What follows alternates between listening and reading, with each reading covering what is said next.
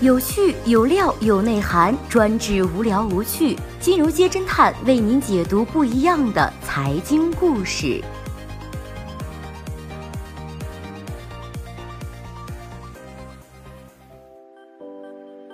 最新关注到的是杨伟东落马，是非之人去了是非之地，惹出一堆是非。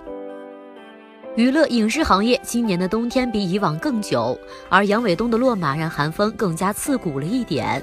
十二月四号，阿里方面确认，根据举报，原大优酷事业群总裁杨伟东因为经济问题正在配合警方调查，阿里影业董事长樊路远将会兼任优酷总裁。另外，根据媒体报道，此次对于杨伟东的调查至少持续月余，涉案的金额可能超过了一亿元。主要的问题出在了综艺收支往来方面，涉嫌贪腐的主要项目集中在杨伟东操盘的《这就是》系列的综艺，如《这就是街舞》《这就是铁甲》等。在杨伟东之前，优酷一个频道四十多人的团队曾经被带走调查，十多人涉嫌经济问题。杨伟东被查之后，整条线被牵出，只是时间问题。值得注意的是，杨伟东曾是这就是街舞其中一个出品方北京巨匠文化发展有限公司的股东。巨匠文化由音乐人胡海泉、陈羽凡创办。胡海泉还曾经和杨伟东共同投资过麦特文化。就在杨伟东落马的前一天，陈羽凡被警方责令社区戒毒三年。原阿里文娱董事长、现阿里巴巴合伙人及 EWPT 投资工作小组组长于永福，听闻杨伟东落马之后，在微头条发了三个问号和三个叹号。主掌阿里大文娱的时候，俞永红还是外界公认的马云接班人，他对杨伟东青睐有加。伟东下课的时候，就是永福退休之日。二零一七年的十月份，他在优酷秋季上和杨伟东一起喊出了阿里文娱对内容的投入不设上限。话音刚落，文娱板块的巨大亏损让于永福交出了兵权，太子被废，接替他的第一任轮值总裁正是旧部杨伟东，直接向新太子张勇汇报。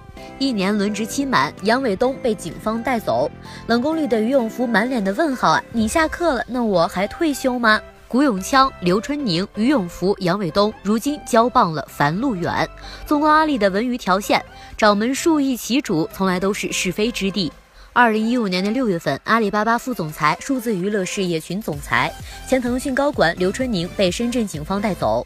阿里影业发布公告称，刘春宁是在腾讯期间受贿，有关调查与阿里无关。但是手游局面迟迟无法打开，刘春宁转战过 TV 游戏和家庭娱乐和文化中国，后来更名为了阿里巴巴影业，以及虾米音乐和娱乐宝，坐上了阿里数字娱乐事业群总裁的位置。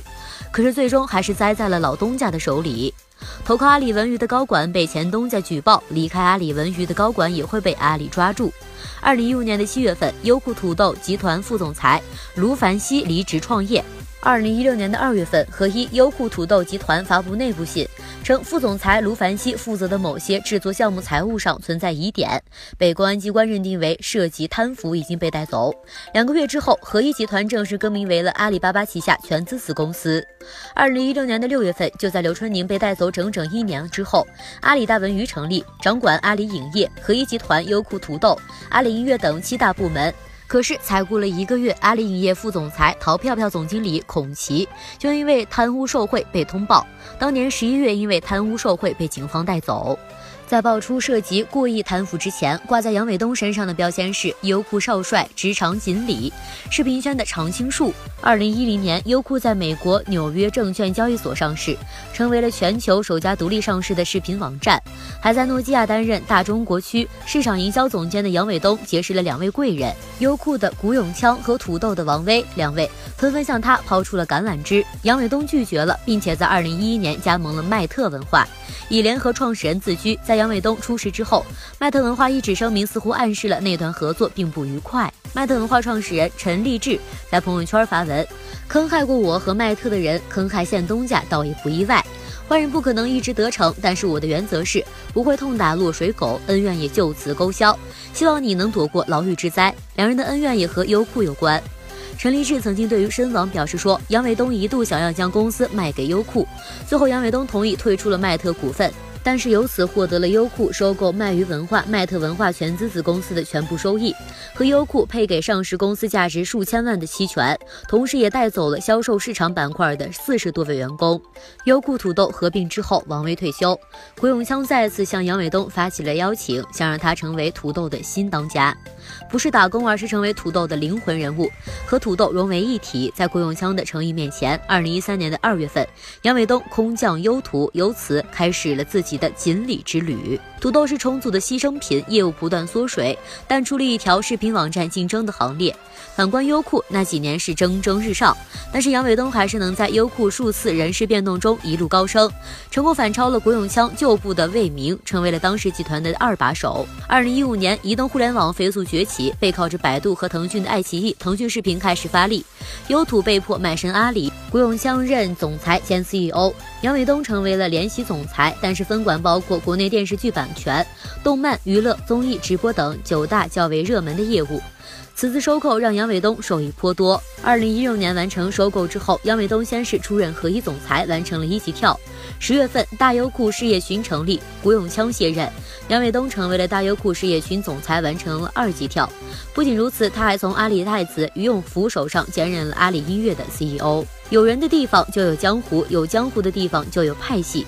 能在不同大佬手下混得风生水起，取而代之没有两把刷子肯定是做不到的。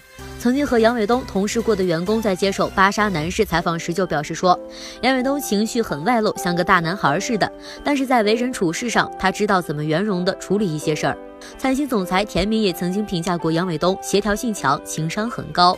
在饱受恩宠的杨伟东执掌之下，优酷出手阔绰，甚至被部分人视作了冤大头。在行业内其他家的网剧单集不超过两百万美集的时候，优酷就能把价格报到了五百万美集。也有业内人士曾经对于媒体透露过，说当时优酷就以八百万美集的价格买下了《春分十里不如你》，这一价钱可是很多对手的四倍。这种疯狂激进的态度，在杨伟东擅长的综艺版权上表现得更加明显。二零一六年，杨伟东就拿下了五档王牌综艺的独播权和当年大半王牌电视综艺的版权。阿里对于大文娱的决心和投入，路人皆知。富养女儿的定位，或许给了杨伟东们雁过拔毛的可趁之机。就在杨伟东接任于永福之时，马云曾经对他交底：不管大文娱的组织架构怎么变，阿里巴巴对于文娱的投入和坚持不会变。于永福就曾经说过，十亿美元中，里面根本只是一滩水，这个业务要走出来，要以百亿美金的方式往下打。有这样的豪言背书，杨伟东大概真是把马云当成了凯子，毛拔得多了，自己也进去了。根据阿里巴巴二零一八年的三季报。数字媒体和娱乐业务的收入同比增长百分之二十四，至五十九点四亿元。调整之后，EBITA 亏损为三十八点零二亿元。整个文娱板块成为了阿里业绩最大的拖油瓶。但是阿里怕的不是花钱，怕的是花冤枉钱。八年之前，中国在线视频网站的老大，如今背靠金主，依旧迷失彷徨。杨伟东几次弯路一走，优酷先后被腾讯视频、爱奇艺超过，沦为了行业老三。再富养的孔雀，毛拔多了也斗不过企鹅。杨伟东走了，新帅上马，阿里文娱会好吗？优酷视频会重返辉煌吗？好的，以上就是本期节目的所有内容，谢谢收听，咱们明天再见。